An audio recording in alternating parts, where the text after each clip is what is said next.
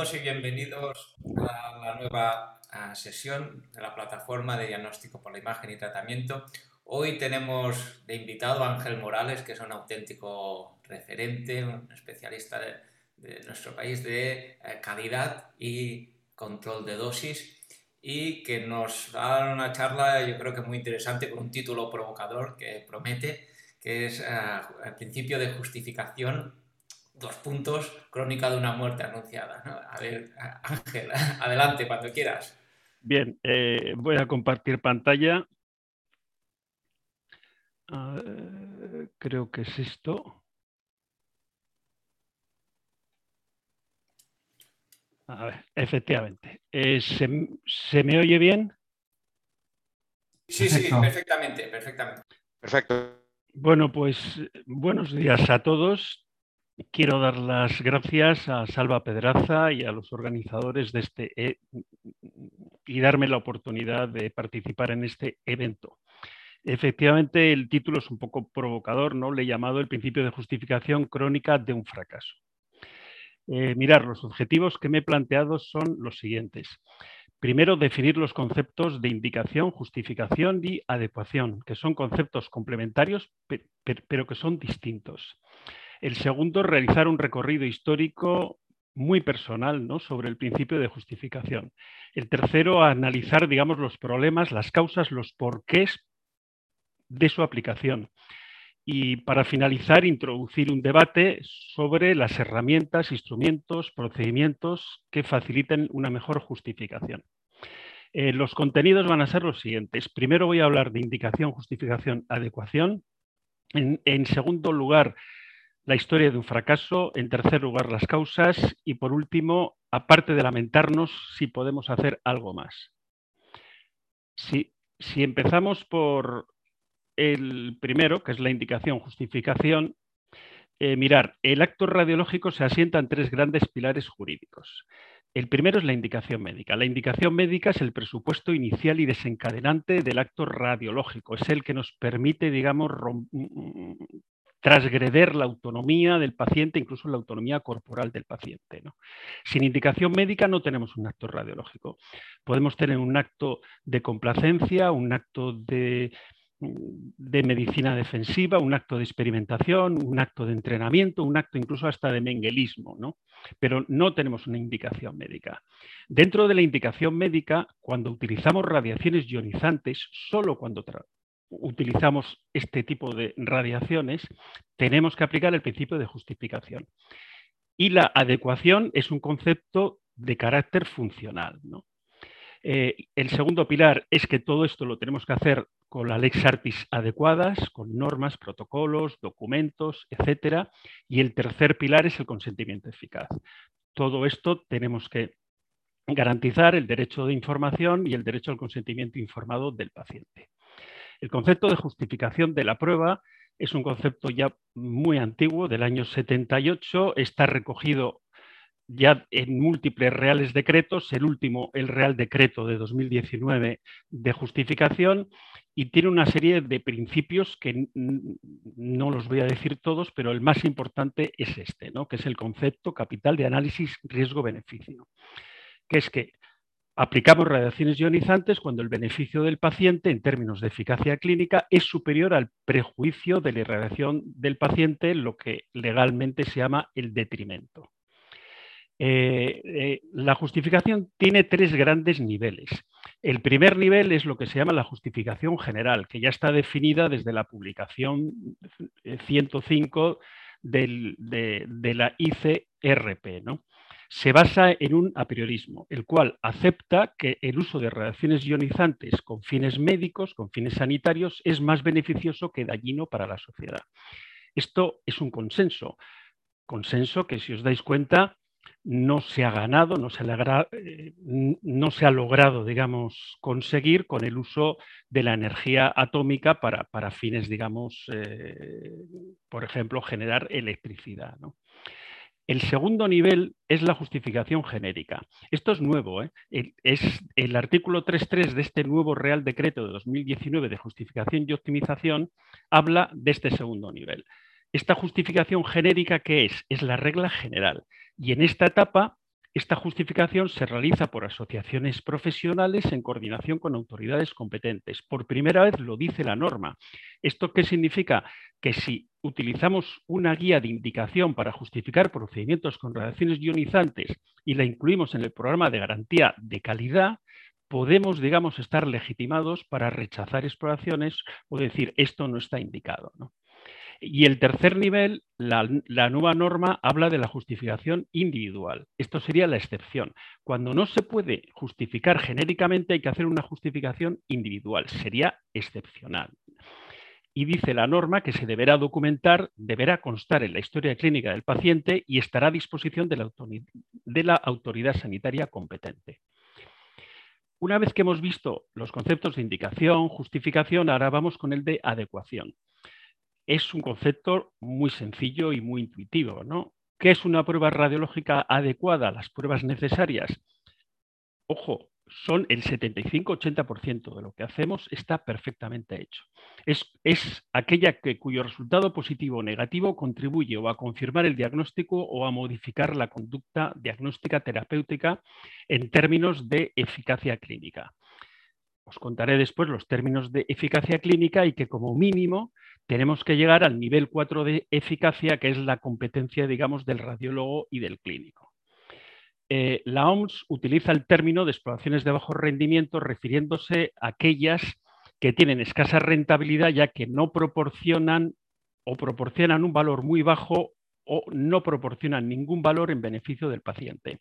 Esto, toda la literatura nos está informando que entre el 25 al 30% de las exploraciones con radiaciones ionizantes que hacemos no estarían mm, eh, indicadas. Eh, el concepto de eficacia de la prueba es un concepto eh, que ya Tom Bury en el AJR en 1994 hizo un artículo que para mí es de referencia eh, yo creo que es un artículo que, eh, la gente joven y las nuevas generaciones lo tendrían que conocer y valorar. Y habla de seis niveles de justificación. El nivel uno contestaría a la pregunta, ¿el procedimiento nos proporciona imágenes anatómicamente representativas y podemos garantizar su calidad a través de indicadores de calidad de imagen? Estaríamos en la eficacia técnica. Y aquí es competencia exclusiva del radiólogo y de nuestro personal colaborador, por supuesto, los técnicos. En, el nivel 2 tendríamos que contestar a la pregunta, ¿permiten estas imágenes bien hechas eh, un diagnóstico correcto? Sería la validez diagnóstica con los índices de validez diagnóstica que todos conocemos, sensibilidad, especificidad, valor predictivo positivo y negativo. Esto se encargaría, por supuesto, el radiólogo y el clínico prescriptor. En el nivel 3 tendríamos que contestar a la pregunta, eh, eh, ¿lo que hacemos con radiaciones ionizantes se podría hacer mejor o igual en términos de validez diagnóstica, por ejemplo, con ecografía o con resonancia magnética, versus un TC? Sería la eficacia de impacto diagnóstico. Aquí, de nuevo, en las responsabilidades del clínico y del radiólogo. Si pasamos al nivel 4, que sería, ¿contribuye la prueba radiológica a modificar los planes terapéuticos? Aquí tendríamos el impacto de eficacia terapéutica. Aquí sería el clínico. Y el nivel 5 sería, ¿contribuye a mejorar la salud de los pacientes comparándolos con un grupo de control sin prueba radiológica? En términos de morbilidad y mortalidad, esto sería el impacto en la salud. Aquí los responsables, por supuesto, seríamos clínicos radiólogos, pero también los epidemiólogos. Y por último, el nivel 6, esto es socialmente asumible por el costo-beneficio, el riesgo, el dinero que tenemos que invertir, el coste-efectividad, sería la eficacia social y aquí serían los gestores y los políticos. Mirar, de los cuatro, eh, yo creo que la radiología se asienta en cuatro grandes pilares. El primero es la calidad del proceso radiológico de lo que hacemos. Lo segundo, tenemos que evitar daños a los pacientes, que es la gestión del riesgo. El tercero sería hacer esto en un tiempo adecuado con el proceso diagnóstico que estamos manejando, urgente, no urgente, etcétera, preferente. Y por último, el diagnóstico útil. El diagnóstico útil es aquel, digamos, que cumple en, en términos de eficacia el principio de justificación. Eh, yo siempre digo que la, radiología es potencia sin control. A mí me encanta este anuncio, este es un anuncio de Pirelli de hace muchos años, eh, en el cual se ve a Carl Lewis con unos tacones de aguja tremendos y, el lema de este anuncio es la potencia sin control no sirve para nada. Yo creo que es una excelente metáfora para el diagnóstico inútil dentro de los servicios de radiología. Mirar, la historia de un fracaso. Eh, os voy a contar mi historia. Mm, eh, eh, bueno, para empezar, el principio de justificación y los otros dos grandes principios empiezan en el año 1977 con la ICRP número 26. Fijaos que este mismo año eh, se, publica por Mansfield en el British Journal en el año 1977 el, el primer, esto es un dedo, la primera imagen clínica de un paciente, a título experimental, por supuesto. Los tres grandes principios del ICRP 26 eran el principio de justificación, el principio de optimización, o sea, en términos de ALARA, y el principio de control de dosis, que establecía una serie de valores de referencia del Real Decreto de calidad. Ojo que este Real Decreto de, de 1999 sigue vigente. Esto tenía un punto de vista profesional exclusivamente. ¿Qué ha pasado? Que la Directiva Europea 2013, que está traspuesta en el nuevo Real Decreto de Justificación de 2019 y de optimización, introduce lo que yo, desde mi punto de vista, el cuarto principio de radioprotección, que es el principio de autonomía, que es dar información, porque nos obliga a dar información al paciente y en algunos supuestos de alta dosis obtener el consentimiento informado de los pacientes. Eh, eh, el, campo normativo que nos movemos es este, el Real Decreto 2019 de justificación y optimización, el Real Decreto de calidad de 1999, que no se ha traspuesto todavía, lleva un retraso de más de 10 años, que deroga el antiguo Real Decreto de justificación del año 2001. Mi comienzo es este. Aquí de jovencito estaba, eh, tras un año de eh, hacer eh, mi servicio militar en el Hospital de Valladolid y otro año el internado rotatorio en el Hospital Clínico de Madrid, pues me voy a mi querido hospital, lo que es hoy el Hospital Donostia, a trabajar. Pues mirar, este mismo año, este congresista, que es Paul Rogers, que era el presidente del comité de la Asamblea de Representantes en temas de sanidad, eh, expone un problema, que es la exposición pública a las radiaciones en Estados Unidos. Él, veía que había demasiados enfermos que se y le preocupaba la radiación. Fijaos, en aquel entonces en Estados Unidos andaban entre 200, 220 de frecuentación por mil habitantes. Ahora en algunos estados como California pueden llegar a los 2000. En, en Osakidecha tenemos 1100 eh, pruebas radiológicas por cada mil habitantes.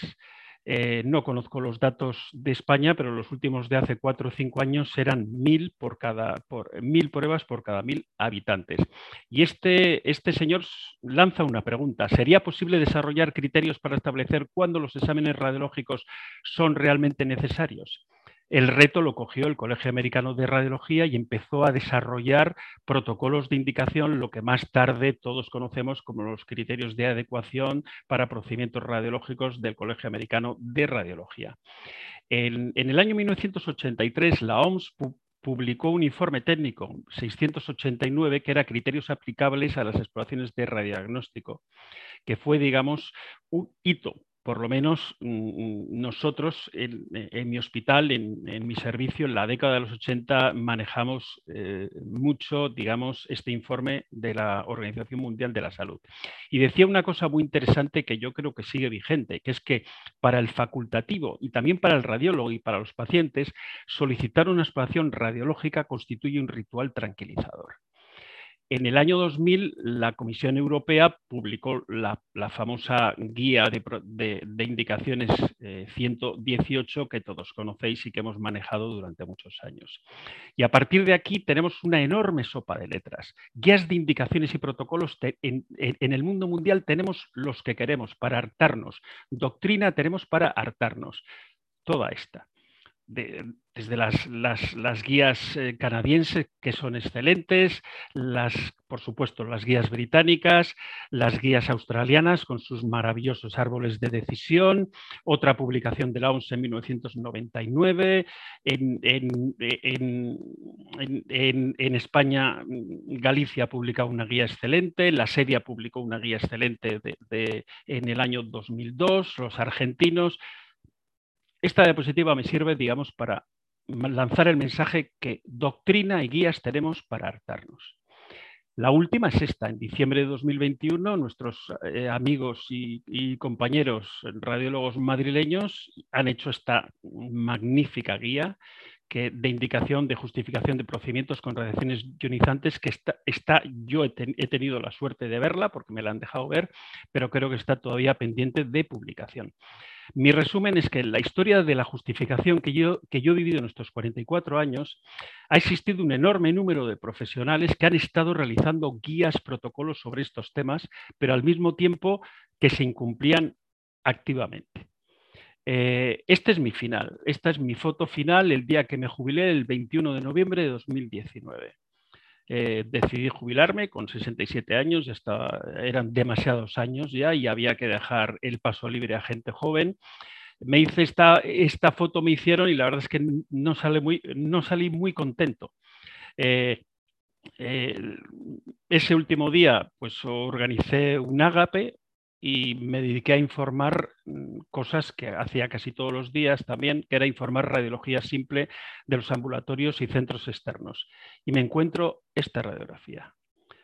Motivo, rectorragia, abdomen simple, de pie y tumbado.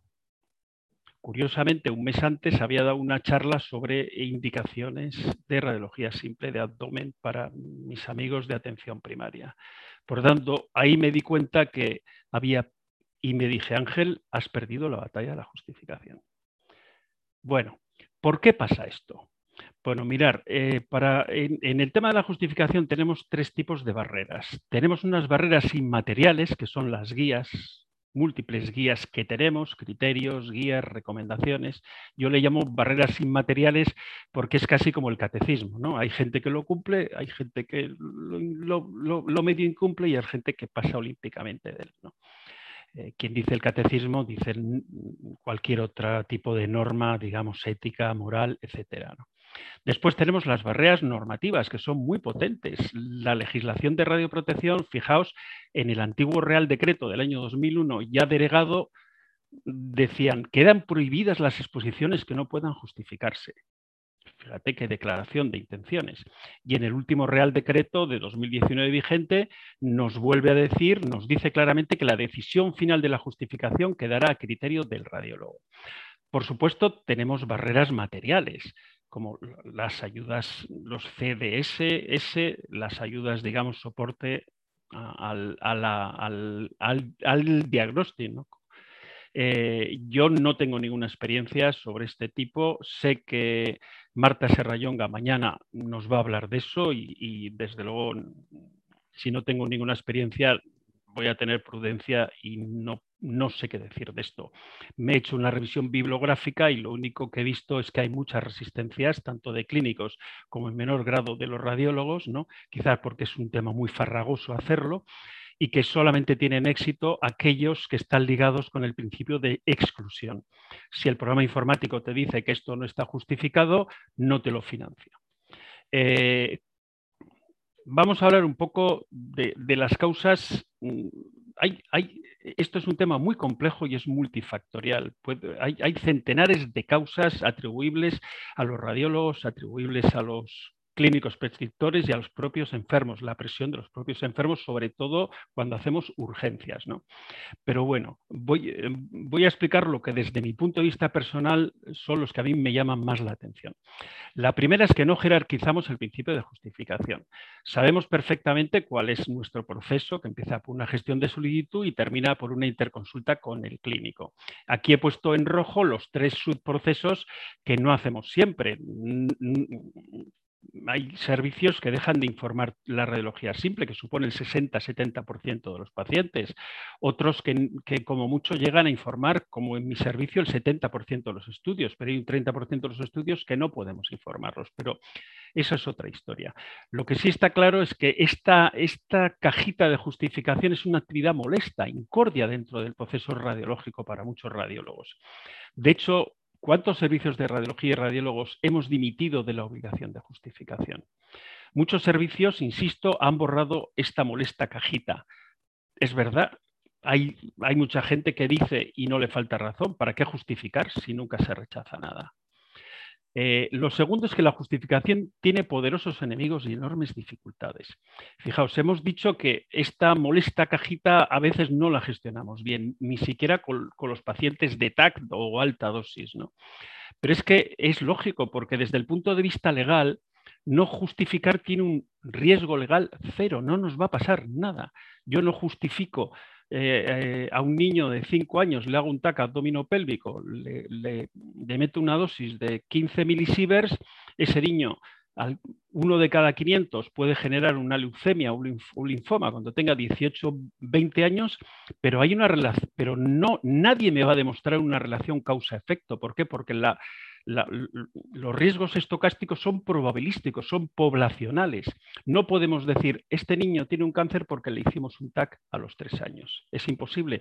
Por tanto, no me van a demostrar desde el punto de vista legal el daño efectivo y, cuantificable, con lo cual 0% de, de riesgo legal. Sin embargo, si rechazo o no solicito un TAC, por ejemplo, en este caso, y genero un daño efectivo en el paciente, tengo lo que se llama la omisión de indicación o la omisión de prescripción, que fijaos su importancia, causa el 19% de los efectos adversos dentro de los procedimientos radiológicos y, por supuesto, nos puede llevar a los tribunales.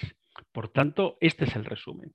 Lo segundo es que realmente nos movemos en un principio de asimetría de información. Eh, el famoso tengo y he dado información de la guía 118, de, la Comisión Europea. Los clínicos nos dan la información que ellos quieren. A veces nos dan muy buena información, a veces nos la dan sesgada, a veces incluso nos mienten y, nos movemos en ese principio de simetría de la información y manejamos volúmenes ingentes de procedimientos que no podemos estar controlándolos ni metiéndonos eh, eh, dentro de las historias clínicas para, para verlos. Y por último, es que una vez lanzada la solicitud es muy difícil de desactivar. Yo diría que en urgencias además es prácticamente imposible de desactivar, porque estamos, estamos cautivos y desarmados frente a un clínico que te dice, como nos dicen, mira, si no lo quieres, no lo hagas, pero yo voy a poner en la historia clínica que te niegas a hacerlo. Y ya, y ya, o sea, por tanto, una vez que está lanzada una solicitud, es prácticamente difícil de desactivar. Después utilizamos estereotipos y lugares comunes, como este. ¿no? Si fuera mi madre, yo lo pediría por si acaso, yo lo he hecho. Os contaré después una anécdota que ha pasado con mi, querida y fallecida madre. Eh, ¿Qué pasa? Porque tenemos una implicación emocional con los pacientes y es lógico, somos personas, o sea, les miramos a los ojos. Eso que los radiólogos no tenemos un contacto clínico, pero tenemos empatía. ¿Eh? Eh, eh, tanto los, y fijaos los clínicos aquí también, ¿no? otros estereotipos para completar el estudio. El completar es un concepto de límites, de límites confusos y casi siempre generosos. Dicen que se debe hacer. Muchas veces, no, no es que esto hay que hacerlo, sin aclarar nunca quién lo dice, cuál es la fuente. Tendremos problemas si no lo hacemos. Aquí estamos con, la famosa medicina defensiva. La, medicina defensiva en urgencias es tremendo. Otra, más vale pedir todo de una atacada, así no olvidamos nada. Es la excusa habitual y de paso, además, esto le viene muy bien a, los gestores porque disminuimos la estancia media. Mientras el, mientras el paciente está ingresado, pues aprovechamos para pedir ciertas pruebas, completar protocolos, etc. Otra cosa importante es que la prueba que no altera el tratamiento. Eh, mirad, yo durante unos años colaboré con la Sociedad Vasca de Cuidados Paliativos en temas legales, mm, escribí bastantes artículos y, me di cuenta de lo siguiente, que es que llevamos el diagnóstico a la última consecuencia independientemente de que ésta sirva poco o nada para el diagnóstico y tratamiento del paciente. Y que sería importante segmentar a los pacientes, porque los pacientes pueden estar en fase curativa y su objetivo prioritario, lógicamente, es la supervivencia y la necesidad de diagnóstico y tratamiento es muy alta. Yo, si tengo la desgracia de tener una neumonía por COVID, a mí, oye, si me tienen que ingresar, que me ingresen intensivos, que me hagan lo que sea, pero el objetivo es la supervivencia. Aquí esto se ve perfectamente en los servicios de urgencias. Por eso los servicios de urgencias son tan demandantes de pruebas radiológicas porque están en fase de supervivencia estos pacientes. Cuando el paciente no está en fase, en fase curativa, puede estar en una fase crónica. Aquí el objetivo es la supervivencia y la calidad de vida. Y la necesidad del diagnóstico es media. Cuando está en una fase terminal, cuando el paciente le quedan menos de seis meses para fallecer, estadísticamente, el objetivo prioritario es la calidad de vida, no es alargar la vida, sino hacer, hacer una autopista de tres carriles. Y la necesidad de diagnóstico es bajísima, prácticamente ni existe. Y en la fase agónica el objetivo sería la calidad de muerte y la necesidad de diagnóstico es nula. Yo me di cuenta cuando escribí esto que realmente hacía muchas ecografías y veía que eh, mis, mis, queridos compañeros clínicos me mandaban pacientes en fase agónica, es que se me morían en la sala de ecografía. Eso yo creo que nos ha pasado a todos. ¿no? Bueno, pues estas cosas, si fuésemos capaces de segmentar a los pacientes, podríamos, digamos, mejorar este principio de justificación o de indicación. También sería necesario conocer y evitar estos síndromes, ¿no? que son el síndrome de la fascinación tecnológica, caperucita roja, síndrome de Stendhal y síndrome de Mr. Hyde. Algunos afectan más a los radiólogos, por supuesto estas cruces, otras afectan a los clínicos, pero casi siempre afectan tanto a clínicos como a radiólogos. El síndrome de fascinación tecnológica, a, mí me encanta ver a, la gente joven, los residentes R1, cuando empiezan con las estaciones de trabajo a hacer esos, eh, y además les encanta hacer, hacer unas reconstrucciones maravillosas de postproceso, ¿no? Son, mm, me encanta verles, pero es un síndrome de fascinación tecnológica que hace que hagamos cosas que no debemos hacer. Eh, esto ya fue descrito perfectamente por Chema García Santos en, un magnífico editorial de la revista de Radiología en el año 2009. El síndrome de caperucita roja no es mío. La idea original se la oí hace muchos años a un radiólogo catalán, López, eh, Moreno, eh, que es el síndrome de caperucita roja es ¿para qué lo quieres? Ah, para verlo mejor como fue este caso. Este es un caso real. Una mujer de 22 años aparece en urgencias con un síndrome febril, dolor pélvico, molestias al orinar. Eh, se lo pasan al residente de urología y pide un TAC multidetector. claro, el, quien hace el TAC lo hace a protocolo. Contraste oral, contraste intravenoso, sería en fase portal y sería en fase de eliminación. Y aparece esto, un saco gestacional de 23 milímetros. O sea, la paciente estaba embarazada. Eh, le dimos una dosis equivalente en feto de 56 milisieverts y una dosis efectiva total de, de 34 milisieverts. Al, feto tuvo un hijo perfectamente sano, pero lo, importante no es para qué quieres, para qué hacemos las cosas para verlo mejor, sino para qué quieres para verlo mejor. Este es otro caso de postproceso fantástico en el cual el valor añadido es medir el volumen del hematoma y fijar la localización exacta que tiene en el cráneo para guiar una eventual craniotomía del paciente. Esto sí, esto, esto sí que sirve, esto no sirve. Después tenemos el síndrome de Stendhal. Stendhal ya sabéis que era, es un poeta, escritor del siglo XIX y describió este síndrome en, cuando fue a Milán. Mm, es el síndrome de la belleza. O sea, es la, es la, famosa imagen, qué imagen más bonita.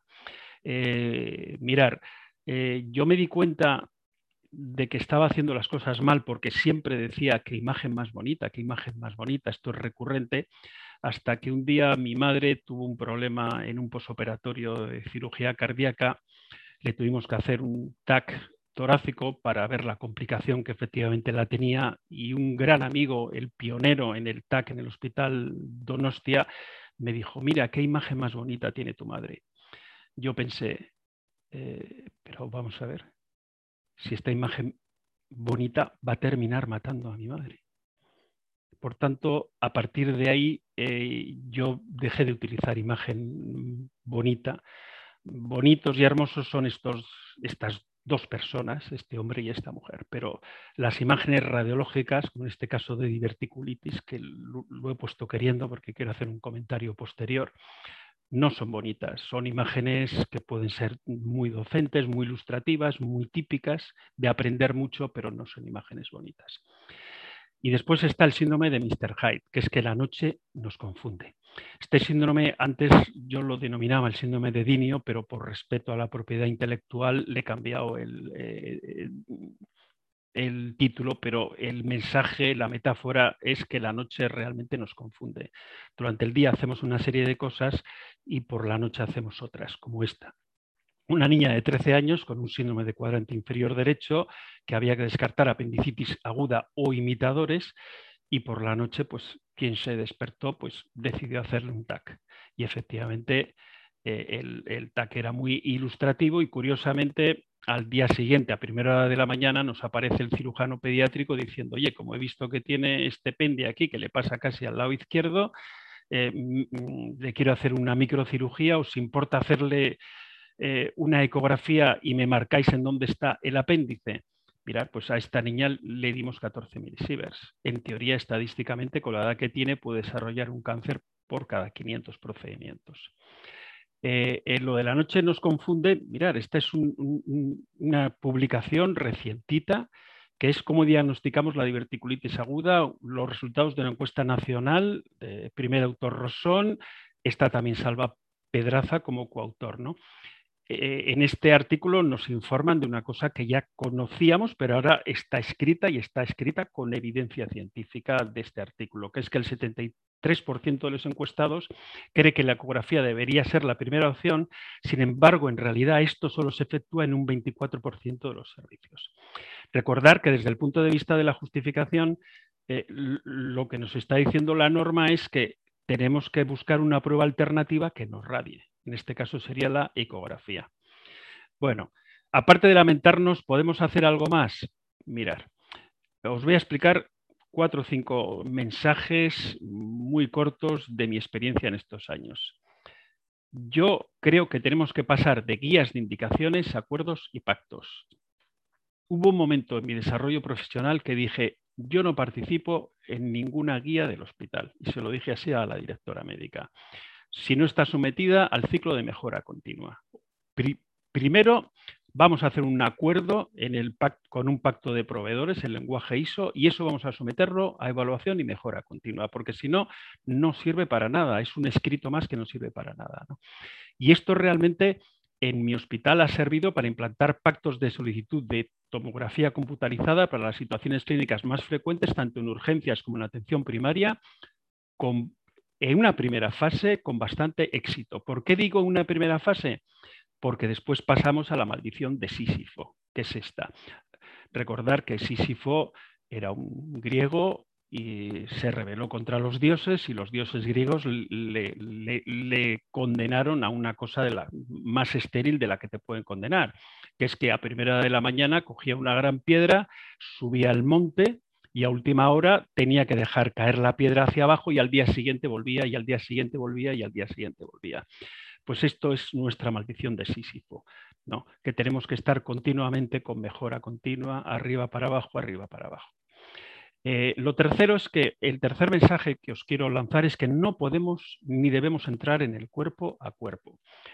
Eh, es muy malo ser reactivo. O sea, no podemos hacer justificación individual ex post, a posteriori, la que yo digo que es muy difícil de desactivar, es casi como una bomba. No.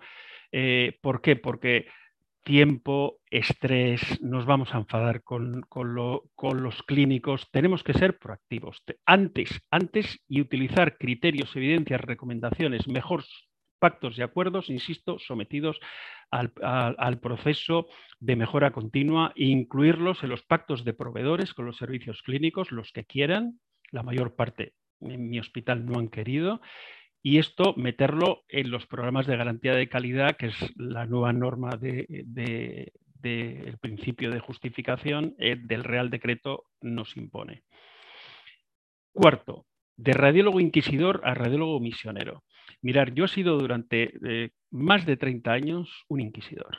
O sea, así os lo digo, he, sido este señor, he sido Jeremy Irons. O sea, yo, yo era un azote de herejes. O sea, así hasta que me di cuenta que no, que no estaba sirviendo para nada. Lo único que estaba haciendo era que no me saludasen algunos clínicos por los pasillos o que me mirasen mal y encima no conseguían el objetivo, que era mejorar la justificación.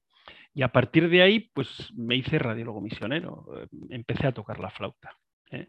O sea, y, creo que eh, el mensaje metafórico que os quiero mandar es eso, que es que el médico prescriptor debe ser el protagonista principal de esto. Debe publicar, oye, lo he hecho fantástico, hay que darles protagonismo a ellos. A mí me encantaría que en nuestros congresos la mayor parte de las ponencias sobre control en la justificación y en la buena indicación fuesen los clínicos ellos los protagonistas. Y el radiólogo debemos ser Jeremy Irons, tocar la flauta de forma muy misionera, muy tranquila, que es enseñar, formar, guiar y dar un soporte a la decisión clínica de facultativos a la hora de solicitar la prueba radiológica. Eh, es, el quinto mensaje es que el enfoque principal lo tenemos que dar a los niños, a los jóvenes. Este es David Brenner. David Brenner es un radiólogo muy famoso, radiofísico americano, que en el año 2001 eh, hizo una serie de publicaciones entre el 2001 y el 2003 que causaron muchísima alarma social porque mm, demostró, digamos, poblacionalmente que el uso y abuso del TC en, la infancia, digamos, se estaba convirtiendo en un problema de salud pública y que el TC pediátrico era la causa principal de riesgo poblacional de cáncer y demostró además perfectamente esto, ¿no? que es que lo importante es hasta los 30, 35 años. Por eso yo digo que los niños y los jóvenes caminan por la izquierda. Fijaos, el riesgo tanto en TAC de cabeza como en TAC de abdomen. Por tanto, nuestro enfoque principal debe ser los niños y los jóvenes. Eh, yo considero que puede ser incluso hasta un acto de mala praxis sin... Mm, mm, tenemos que priorizar eh, en los TAC tenemos que priorizar la justificación en la gente de menos de 30 a 35 años. Y si no lo hacemos, yo creo que podemos rozar la mala práctica. El sexto es que tenemos que aplicar un principio que es legal ya en, el nuevo Real Decreto, en el artículo 3.6, que es el principio de realización de estudio alternativo sin radiación ionizante. Esto ya en el año 2003, este, eh, este artículo de mm, David, que fue típico, demostró que el porcentaje de pacientes pediátricos con apendicitis con TC preoperatoria se estaba disparando al mismo tiempo que el número de ecografías se estaba disminuyendo. O sea, se estaba sustituyendo para el diagnóstico de apendicitis aguda en niños el TC por la ECO y seguimos con la misma historia. Eh, por último, más provocativo, este es un mensaje que eh, lanzo a, los residentes, la gente joven, las nuevas generaciones. No nos hagáis caso a los viejos y desencantados radiólogos, como puedo ser yo, porque hemos dado por perdida la batalla. Si alguien nos dice no vas a conseguirlo, no pierdas el tiempo, justificar no sirve para nada, no hagáis caso. No rendiros e intentar hacer algo nuevo. Y por último, esta frase que yo siempre digo a, los, los residentes que he formado durante todos estos años en ecografía, cuando les veo al cabo de una semana que no se aclaran, que están desesperados, les digo, mirar, todo es muy difícil antes de ser sencillo. Y el segundo y mensaje final es que pensar que nosotros somos el problema es el primer paso para darnos una oportunidad y encontrar soluciones. He estado encantado de estar con vosotros y muchísimas gracias. Muy bien, muchas gracias Ángel. Realmente una charla ilustradora y motivadora, con un final al final que nos deja buen, buen motivación al menos, ¿no? Que es complicado, pero no tenemos que tirar la toalla, intentar luchar o, si más no, cambiar de estrategia y en lugar de entrar cuerpo a cuerpo, buscar alianzas y pactos, ¿no? Quizás sea mm, uno de los mensajes importantes, ¿no?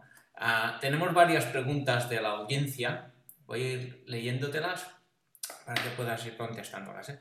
Eh, nos pregunta Gloria Gómez, ah, te saluda, y dice, Ángel, vas a provocar a, algunos desasosiego porque no se sabe cómo afrontar el fracaso, a qué te refieres, de cómo conseguir mejorar el principio de justificación a diferencia de los buenos resultados obtenidos respecto a, la optimización. ¿No crees que debemos insistir en trabajar con los clínicos haciendo protocolos de indicación, que hagan ellos las guías y nosotros después consensuarlas con nosotros? En pediatría hemos avanzado, hemos logrado muchísimo. Así, ¿no? Esto lo habías más o menos comentado. No sé. Eh, querida, querida Gloria, eh, saludos. Eh, tienes toda la razón. Estás totalmente alineada con, con, con, lo que pienso. Hay que darle el protagonismo a los clínicos. Es, es, la metáfora que he puesto en la diapositiva. nosotros a sentarnos, a ayudarles a tocar la flauta y que ellos tengan el protagonismo y por supuesto ser guía, pero estoy totalmente de acuerdo. Y también felicitar a, Radiología Pediátrica porque Radiología Pediátrica lo está haciendo muy bien. Ah, Salva Pedraza nos pregunta, ah, de cara al futuro, ¿qué estrategias nos aconsejas para mejorar la justificación de las pruebas radiológicas? Pues bueno, yo creo que Marta Serra Yonga mañana Mm, mm, probablemente, y como la conozco ya desde, desde la SEGECA desde hace muchos años y sé su seriedad y su solvencia, seguro que nos va a explicar eh, estrategias de éxito con, los, eh, con, estos programas de decisión al soporte diagnóstico. ¿no? y, probablemente en el futuro pues será la inteligencia artificial, estos, eh, estos, estos programas informáticos, pero ya digamos más avanzados, con, con, Machine Learning, con todo esto que conocemos de inteligencia artificial, que nos den más seguridad y que sobre todo sean más intuitivos, más rápidos, más, eh, más fáciles de utilizar de lo que son ahora. Yo creo que la cosa va por ahí. Y después, el, segundo mensaje es que esa molesta cajita del principio de justificación de nuestro proceso tenemos que activarla para aquellos pacientes que tienen menos de 30 a 35 años en los procedimientos que les demos más de uno o dos milisieverts, como puede ser todos los tags. Ah, Salva también bueno, nos preguntaba sobre inteligencia artificial, los algoritmos que ya damos por contestada esta pregunta. Ah, nos pregunta, ¿tú crees que tener protocolos acordados con los compañeros clínicos es suficiente o hay que añadir estrategias asociadas? Yo creo que no es suficiente. Eh, eh, es, eh, doctrina tenemos para, tenemos para hartarnos, en serio os lo digo. ¿eh? Eh, eso tenemos que someterlo al ciclo de mejora continua, o sea, tenemos que evaluarlos, tenemos que pactarlos y, ciclo de mejora continua, lo que, lo que no se controla no se puede mejorar y lo que no se puede mejorar mm, estamos fracasando ahí. Eh, y por supuesto, mm, el mito de Sísifo.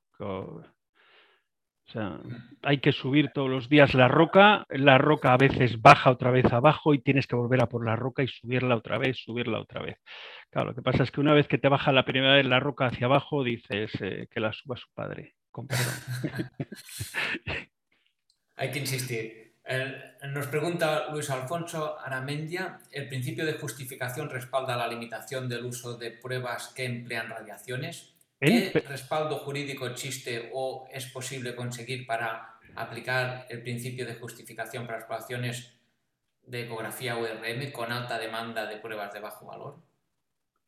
Eh, no entiendo demasiado la pregunta. Bueno, lo que nos te intenta preguntar es eh, que el principio de justificación sirve para las pruebas radiológicas y pregunta si existe algún principio algo aplicable a las pruebas no ionizantes para aplicar este principio de justificación cuando se utilizan, ah, se hacen pruebas de bajo valor. Sí, no, no. Eh, el principio de justificación eh, tiene un ámbito de aplicación clarísimo, que son las radiaciones ionizantes. Con resonancia magnética ya sabemos que, que hay múltiples pruebas de bajísimo valor con ecografía muchísimas más, porque claro, como no radia, no es peligrosa, o sea, pero hay realmente, eh, desde el punto de vista legal, mm, no hay.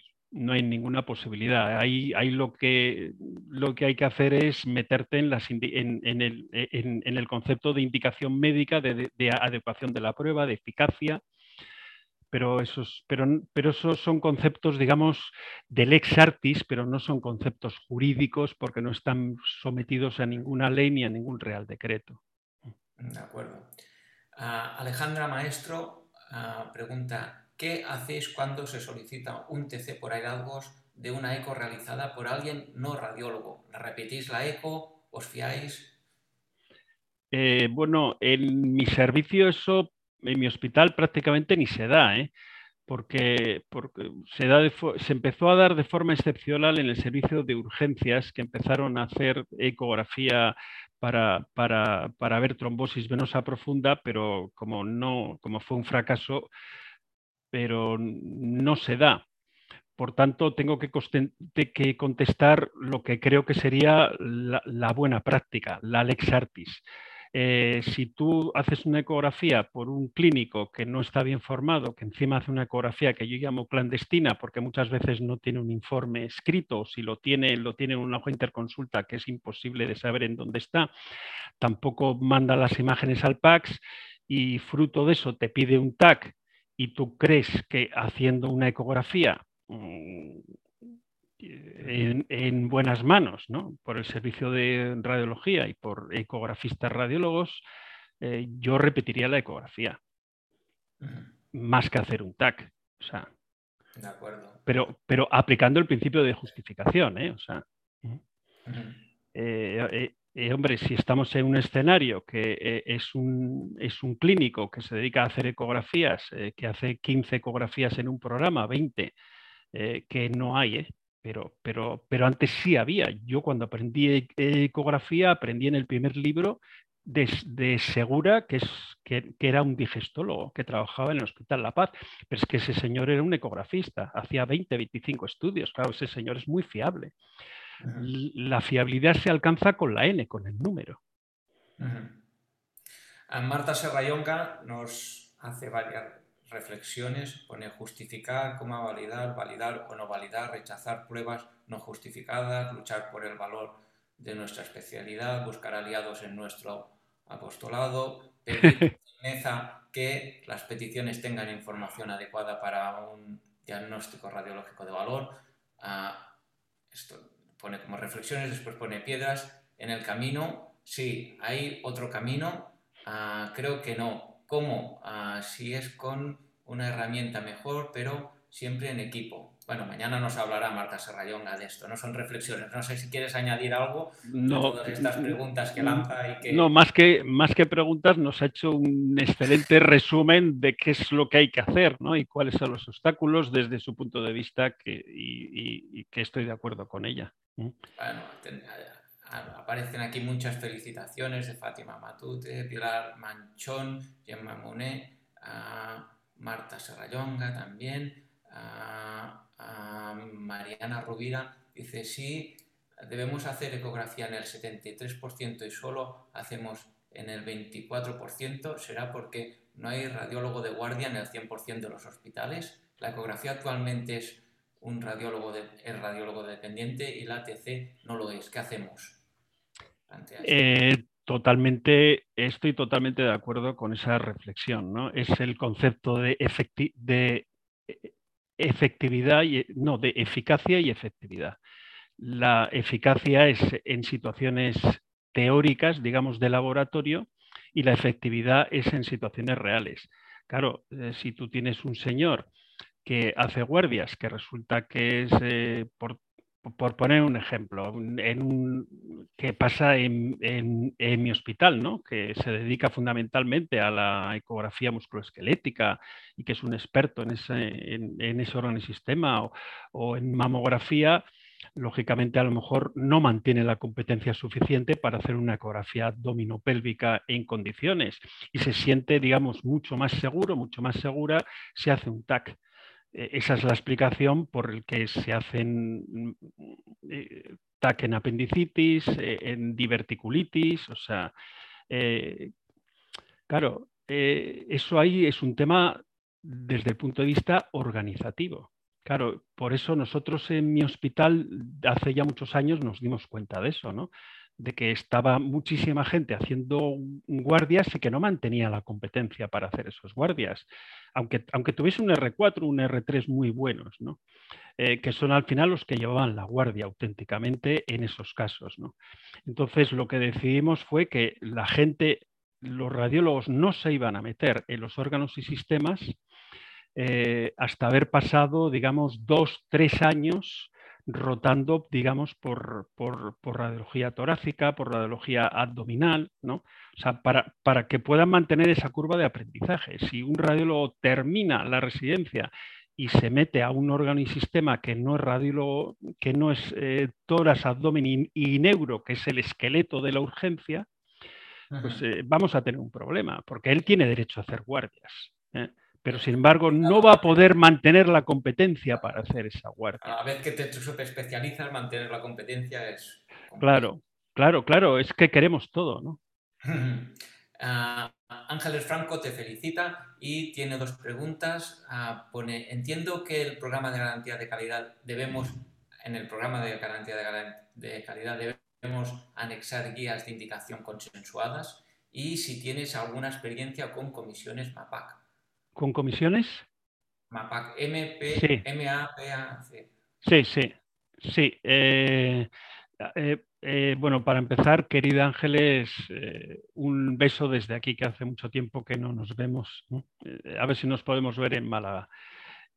con respecto a la, segunda pregunta, que es, no, a la primera, la nueva norma dice claramente que, esto hay que meterlo en el programa de garantía de calidad. O sea que, por supuesto, yo, la guía de Madrid, si la publican, y me imagino que la publicarán, yo la pondría, digamos, porque es, una guía estupenda y la pondría en el programa de garantía de calidad. Y con respecto a la experiencia de MAPAC, sí, he, tenido experiencia de MAPAC, pero, pero se dedicaban fundamentalmente a otras cosas, a temas de tratamiento. Eh, eh, de hecho, empecé a, participar y dejé de participar, pero no tengo experiencia en temas de indicación de diagnóstico. Muy bien. Ah, hay muchas más felicitaciones. Realmente está que arde ¿eh? el chat. Ah, es, que, es que no hay nada como ser un poco provocador. Has conseguido aquí despertar. Ah, Buenos días. ¿Crees que sería interesante incluirlos los planes de estudio para empezar a informar y concienciar? En Granada tenemos un par de temas respecto, pero no sabemos si tendrán las consecuencias deseadas. Mercedes Villalobos. Estoy de acuerdo. Esto eh, hay que empezarlo desde pequeñitos. O sea, eh, tendríamos, los radiólogos tendríamos que enseñar en la formación pregrado, digamos, eh, guías de indicaciones, las guías más básicas, pero habría que enseñarlos. Pero ahí nos estamos metiendo en otro lío, ¿no? que es el papel de los radiólogos en las universidades, que realmente, salvo excepciones, pues, ¿cómo están los pobres? lo están a, Esther Angulo te felicita también y hace un par de preguntas un poco haciendo énfasis en aspectos que has comentado, ¿eh? pero si quieres añadir algo nos eh, pregunta, ¿crees que la normativa se equivoca en dar toda la responsabilidad a última a los radiólogos? ¿Debería de haber mayor peso a los prescriptores? A ver, la normativa dice claramente que es una responsabilidad compartida. El clínico prescriptor en la fase previa, en la fase de gestión de solicitudes y el radiólogo en la fase de validación. Eh, yo ahí te doy la razón. O sea, aunque nosotros, eh, fijaos que en el 2001 el Real Decreto de Justificación decía que eran prohibidas. Fíjate, los radiólogos teníamos un derecho a prohibir. Es que eh, es fuerte, pero, no, pero no lo hacemos no lo hacemos e insisto, y le doy la razón. Creo que hay que dar más protagonismo a los clínicos. los clínicos son, son, la puerta de entrada y ellos son los que tienen que ser protagonistas. Nosotros solamente tendríamos que poner barreras en aquellos casos, digamos, muy gordos, muy gordos, en, el cual, pues pues, eh, nos piden una exploración de alta dosis y no nos dan información clínica o nos dan una información clínica demencial que no concuerda con, eh, la exploración. Muy bien. Damián Gil también saca uno de los temas que has comentado, ¿no? que una de las dificultades de la medicina defensiva. Pone opinión impopular, el problema básico no es la falta de guías o pactos, sino el miedo, ¿no? Como has comentado, el miedo a la denuncia, a la medicina defensiva, se acabará cuando nos informemos sobre los procesos judiciales, hay mucha ignorancia. El día en que denuncien a unos cuantos radiólogos por indicar o dejar de pasar la prueba, en lugar de por contrariarla, se acabó el problema un poco contundente. Sí, no, no, no, no. Tiene, tiene toda la razón. Lo que pasa es que, insisto, es que no justificar tiene un riesgo cero desde el punto de vista de responsabilidad, eh, porque, porque para poder para poder, digamos, una denuncia a un radiólogo, bueno, para empezar, lo primero que quiero que decir es que las denuncias a los radiólogos son excepcionales y las pocas denuncias que hay no van a ningún sitio. Por tanto, la medicina defensiva, y eso tengo charlas desde hace muchos años, no tiene ningún sentido en la radiología. No debemos tener miedo.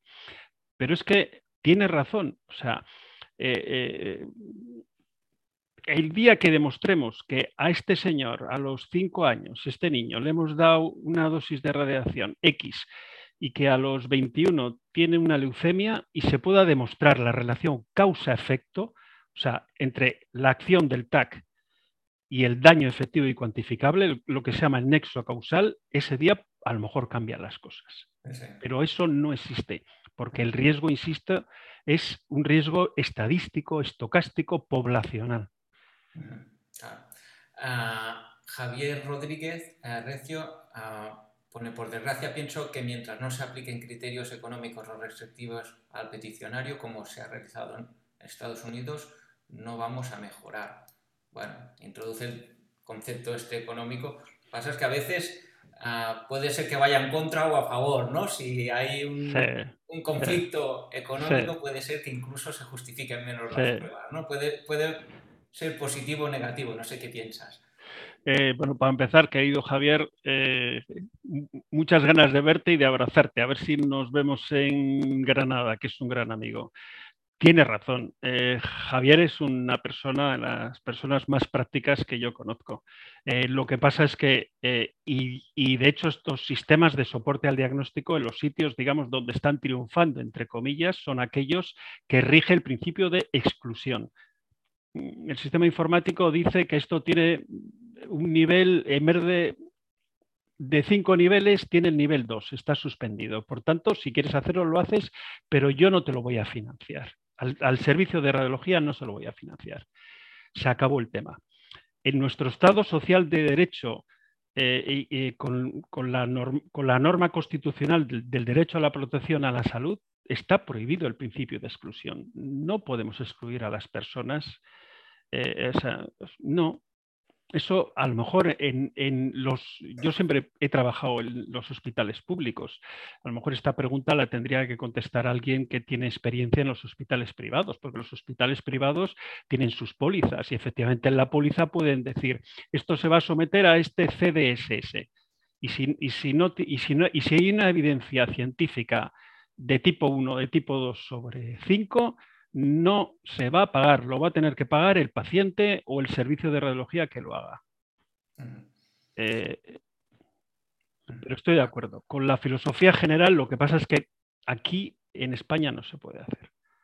En la pública, ¿eh? Siguen entrando preguntas, no sé si vamos a tener tiempo para todos. Mariana Rovira también nos pregunta, ¿crees que la medicina basada al valor puede ser la solución? Medicina basada en el valor. Es que, eh, eh, eh, o sea, sí. Lo difícil es cómo aplicarla, ¿no? sí, lo difícil. hombre, este es un concepto, el concepto de valor, valor añadido, medicina basada en el valor, centrada en el valor, en el paciente, son, son criterios, digamos, filosóficos, radiológicos que, es, que todo el mundo está de acuerdo. El problema es eso, cómo se concreta la aplicación del, principio de justificación. Para mí se concreta en, en, términos de eficacia clínica, ¿no? por lo menos llegar a ese nivel 4 de eficacia clínica de, la clasificación de Tombori.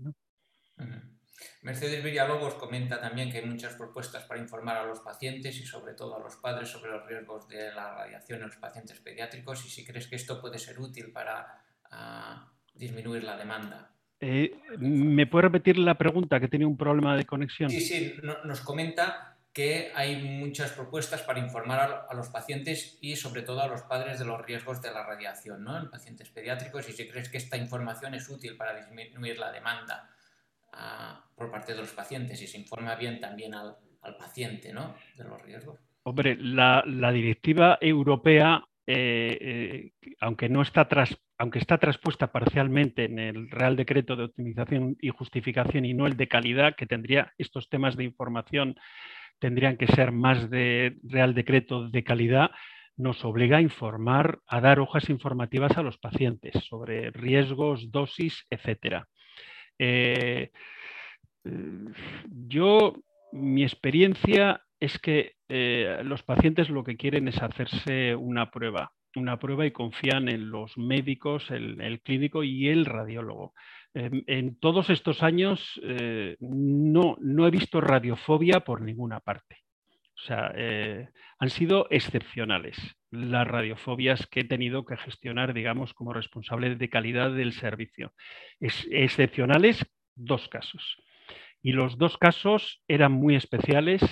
Yo al final los, los catalogué como que pertenecían a, lo que yo llamo el espectro lunático, para que me entendáis, ¿no? ¿eh? Pero de radiofobia nada.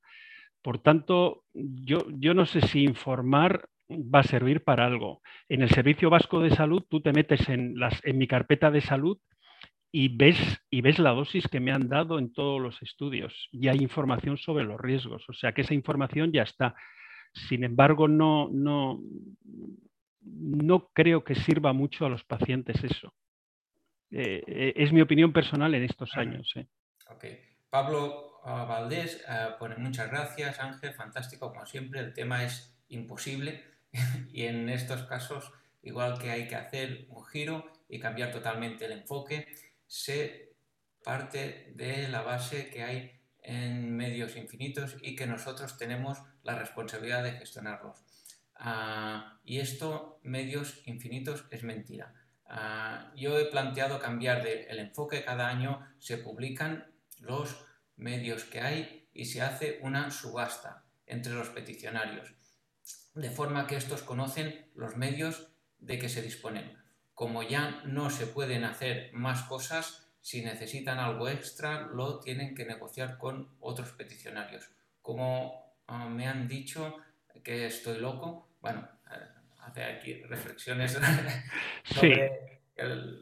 Sí, sí. Eh, muchos saludos, Pablo. Me encanta porque eh, estar en contacto con buenos amigos, ¿no? Eh, yo creo que Pablo se está refiriendo a, lo que David de Ricardo, que era un economista famoso del siglo XIX, decía coste cero, demanda infinita.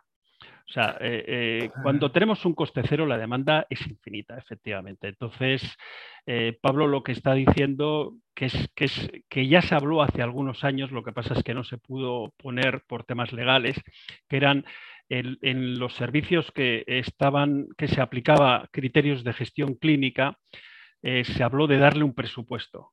Yo, por, o sea, por ejemplo, el servicio de urgencias. Yo te doy un presupuesto basado en los últimos cinco años que te has gastado 10 eh, millones de euros en pruebas eh, de peticiones radiológicas. Pues bueno, el año que viene vas a tener 10 millones más la inflación, 11 millones. Si en septiembre te has gastado esos 11 millones, es tu problema.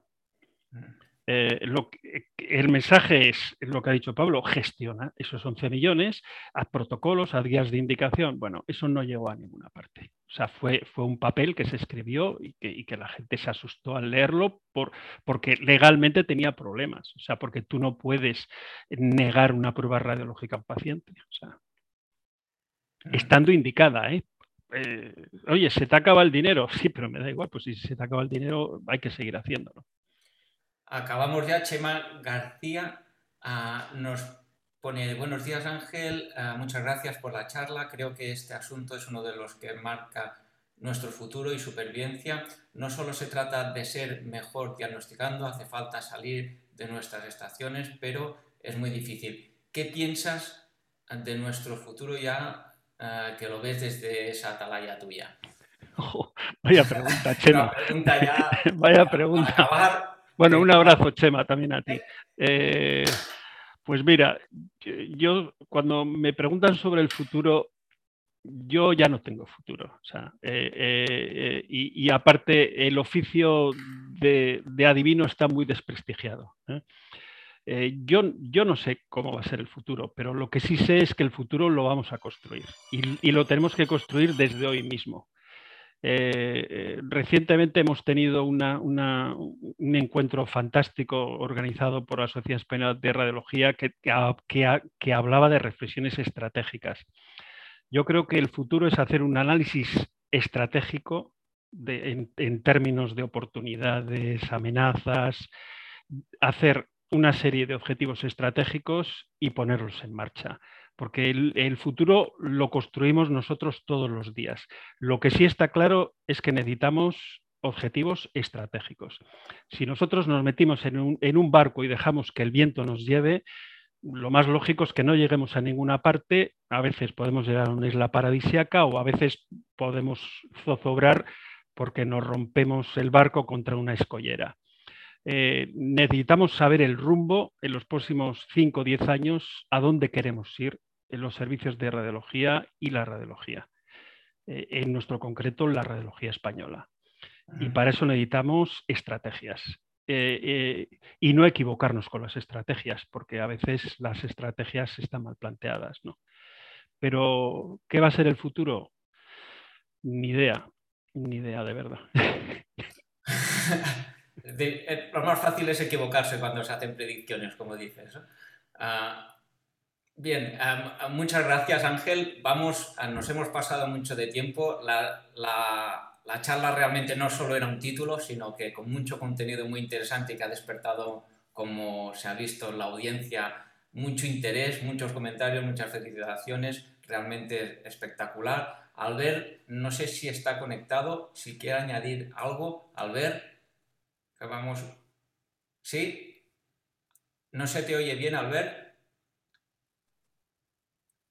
Bueno, parece que tiene un problema de micro, intuye que nos salude, que nos saluda, que se despide. Y yo sin más también pues ah, doy gracias a toda la audiencia y sobre todo a ti Ángel por esta excelente sesión que nos has ofrecido. Hemos aprendido mucho y realmente nos ha servido para reflexionar y motivar a la gente hacia dónde tenemos que ir. Muchas gracias Ángel. Bueno Víctor, muchísimas gracias y un abrazo y muchos saludos a todos los participantes y, a los amigos y a, los conocidos. Eh, os espero ver en Málaga y poder abrazaros y tomar cervezas. De acuerdo. Muy bien. Hasta luego. Adiós.